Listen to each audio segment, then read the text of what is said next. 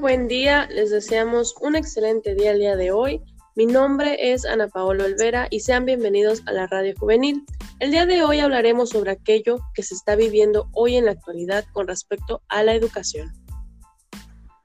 ¿Qué tal? ¿Cómo están? Feliz inicio en su primer día de semana. Mi nombre es Maricruz Córdoba, un gusto. Esperemos que la estén pasando muy bien aquí en la emisión Radio Juvenil. Y bueno, a continuación pasaremos a un tema relevante que se le ha dado poco interés.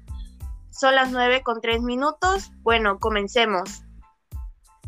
El tema es la importancia de los medios de comunicación en la educación virtual, donde hablaremos de los pros y los contras de esta nueva modalidad, ya que para todos fue algo radical y a, y a todos, incluyéndonos, nos sacó de nuestra zona de confort. Exactamente, Pau.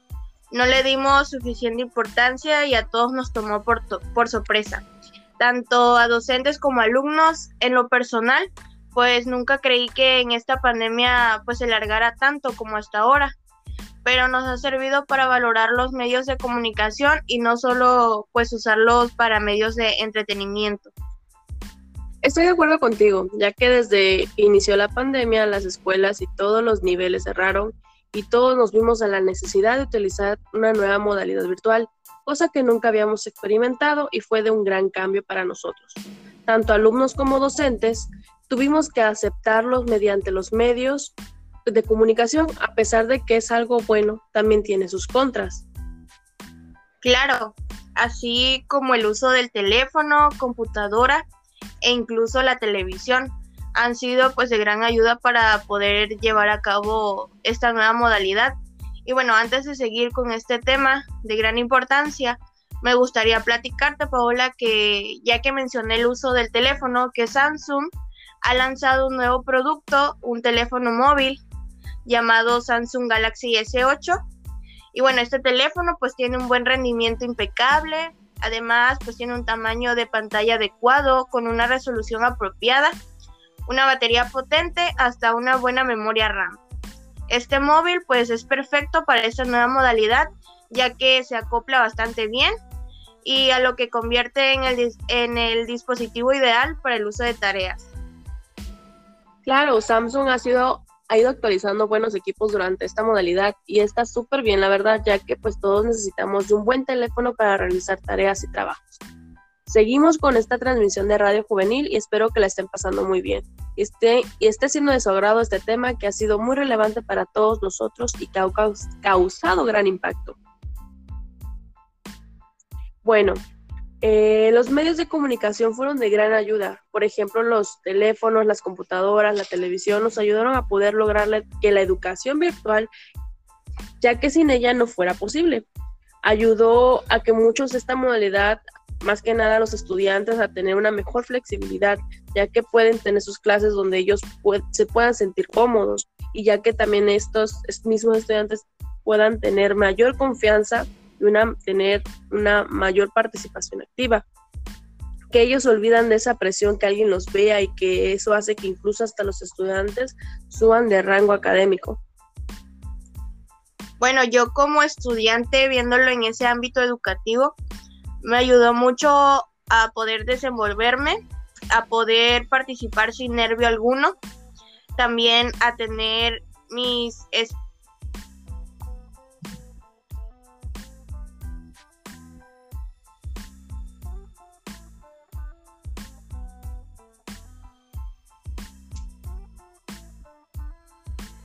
pues hay compañeros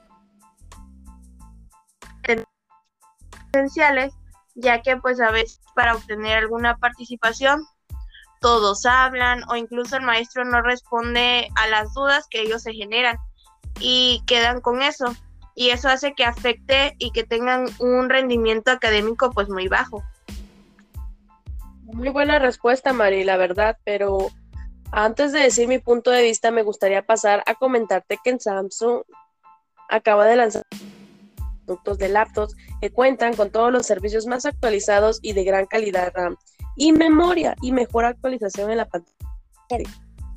Bueno, anterior, muchos pro y contra ante esta situación, hablando del lado negativo, que fue el cierre del, por la pandemia. Los alumnos que no contaban con celular y computadora a la mano y servicios de internet tuvieron que abandonar sus estudios, de grados de y de ahí nos, nos cuentan con estos servicios a la mano.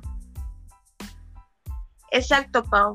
Y otro lado negativo, pues sería que, bueno, me ha tocado ver que cuando eran las clases presenciales, los docentes, pues se les facilitaba más la explicación de un tema en clase, en poner actividades de acuerdo a los objetivos de unidad. Pero ahora me ha tocado ver que solo no solo a nosotros como estudiantes hemos tenido problemas con los medios y servicios de Internet, sino también a los docentes, tanto a mayores de edad como a los más jóvenes, porque sí, esto ha sido nuevo para nosotros, pero no nos damos cuenta que pues también los docentes pasan por esta misma situación. Y es muy complicado explicar un tema en esta modalidad, ya que hay, muchos que sinceramente no prestan atención o no están en clases. Sí, María, a pesar de todo, hoy en día, gracias a los medios de comunicación, logramos hacer virtual y continuando con esta modalidad hasta que tengamos la oportunidad de regresar a clases presenciales. Bueno, hemos dado por terminado este tema que es de suma importancia y pues que tengamos conciencia de esta nueva modalidad que se ha construido en nuestra sociedad. Un gusto y muchas y muchas gracias por sincronizarnos. Sé, no sé, no se quieran, no se quiera decir algo al respecto, Mari, para los oyentes o mandar un saludo. Perdón, es que me pongo nerviosa y esto esto es nuevo para mí, pero con toda la actitud. bueno, me gustaría mandar un saludo a mi docente, Ana Liliana Borrego Vázquez, de la Universidad Ismoamericana. Y pues bueno, también a todos esos docentes que están de oyentes. Claro que sí, Mari. Un saludo para la maestra Liliana y un saludo para todos aquellos oyentes de la radio juvenil. Nos vemos en la misma estación 0015 el lunes a las 9 de la mañana con más temas relevantes de su agrado. Hasta la próxima.